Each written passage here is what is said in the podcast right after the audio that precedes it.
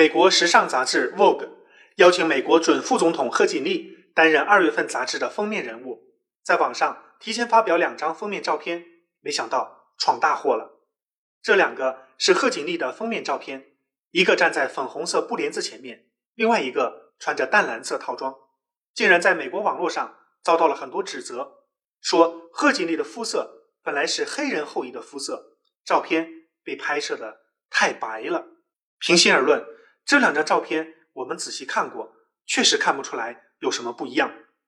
实际上，这两张照片都出自二十六岁美籍黑人摄影师米歇尔之手。摄影师不是新人，因为拍摄天后巨星碧昂斯，也是黑人明星，非常有名气。